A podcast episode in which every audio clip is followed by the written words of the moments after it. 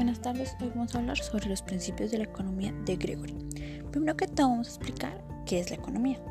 Pues la economía es una ciencia que estudia los recursos, creación de la riqueza, la producción, distribución y consumo de bienes y servicios. Y esto lo hacen para satisfacer las necesidades humanas. Eh, bueno, los principios de la economía son 10, pero en este caso vamos a hablar de 8, los cuales son Empecemos por el primer principio que es las personas se disyuntivas. Este principio habla acerca de las decisiones que debe tomar el ser humano en el transcurso de su vida. Y pues tomar decisiones es elegir entre los objetivos. Eh, por ejemplo, pues el tiempo para estudiar de un estudiante, para estudiar unas materias. Si el estudiante decide tomar su tiempo y tener un programa para, bueno, como digamos, una hora para cada materia, dedicarle tiempo a las materias, o prefiere salir a la calle y dejar la materia y estudiar otro día. es El segundo principio, pues es el costo de una cosa. Entonces es de una cosa. A lo que se renuncia para obtener. Y esta habla, bueno, esta habla acerca de que al tomar las decisiones los individuos enfrentan disyuntivas, pues es necesario comparar los costos y beneficios de los diferentes de las diferentes acciones que pueden tomar. Y pues, un ejemplo es la decisión de asistir a la universidad, pues el beneficio sería el enriquecimiento intelectual, tener mejores oportunidades de trabajo, pero los costos son el dinero que se gastarán, los libros, el alojamiento y la manutención. Bueno, en el tercer principio, las personas racionales piensan en términos marginales. Este pues trata acerca de que en ocasiones aunque ese plan de acción ya está trazado, pueden surgir nuevas circunstancias que si las tenemos en cuenta pueden ser pequeños ajustes o cambios en ese plan de acción, el beneficio que saquemos y que el beneficio que saquemos sea mayor. En el cuarto principio, pues las personas responden a los incentivos.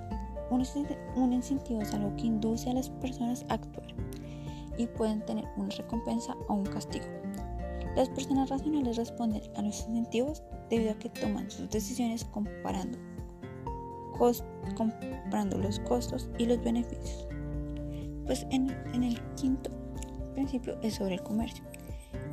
El comercio entre las naciones no es una competencia deportiva en la que uno gana y el otro pierde. Por el contrario, el comercio entre los países puede mejorar el bienestar de las naciones, es decir, de los participantes, de los ciudadanos. Es decir, acá a Colombia llegan varios productos importados, pues es el comercio de este país y el otro país están haciendo lo mismo. Están dando un mejor bienestar a cada uno de los ciudadanos. El principio 6 pues habla de los mercados que normalmente son un buen mecanismo pues para organizar la economía. En una economía de mercado, pues las decisiones que antes se tomaban de manera centralizada son sustituidas por las decisiones de las familias o de las empresas. En el principio 7, el gobierno puede mejorar algunas veces los resultados del mercado. Promover la eficiencia, la equidad son las dos grandes razones por las cuales el gobierno debe intervenir en la economía para cambiar la manera en la que las personas asignan los recursos. Es decir, que el gobierno se mete, se mete en la economía para, así, por así decirlo, para que nosotros tengamos,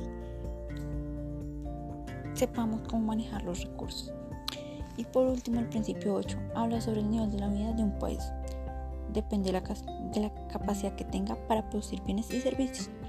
Es decir, que los ciudadanos de los países con mayor ingresos tienen más televisores, automóviles, mejor alimentación, mejor sistema de salud y esperanza mayor que los ciudadanos de los países con un menor ingreso. Y bueno, damos por terminar el programa. Muchas gracias por escucharnos y hasta pronto.